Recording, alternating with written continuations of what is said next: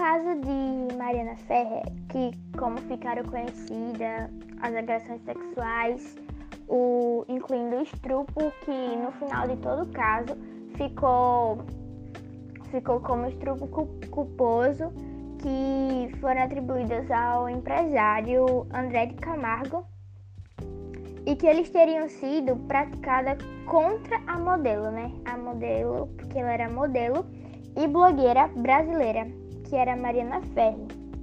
E o local, o local onde aconteceu esse caso foi lá em Florianópolis, Santa Catarina.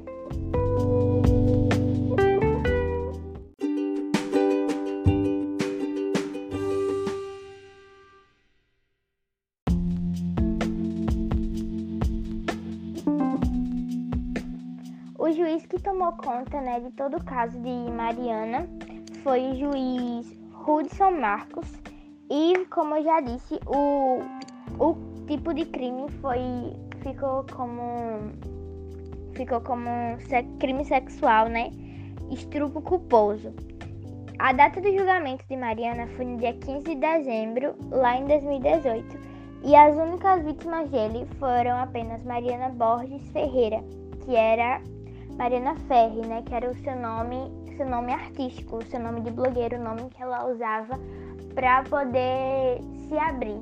Como ela era modelo, ela usava o Mariana Ferri, mas seu nome era Mariana Borges Ferreira.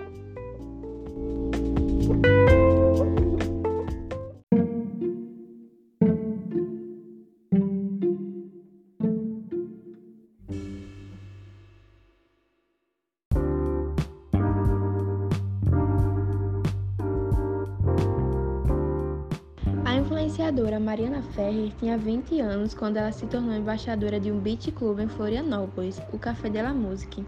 Um ano depois, ela reuniu coragem para denunciar um estupro dentro do estabelecimento. Segundo ela, em 15 de dezembro de 2018, ela foi dopada e violentada por um empresário que seria amigo dos proprietários do local.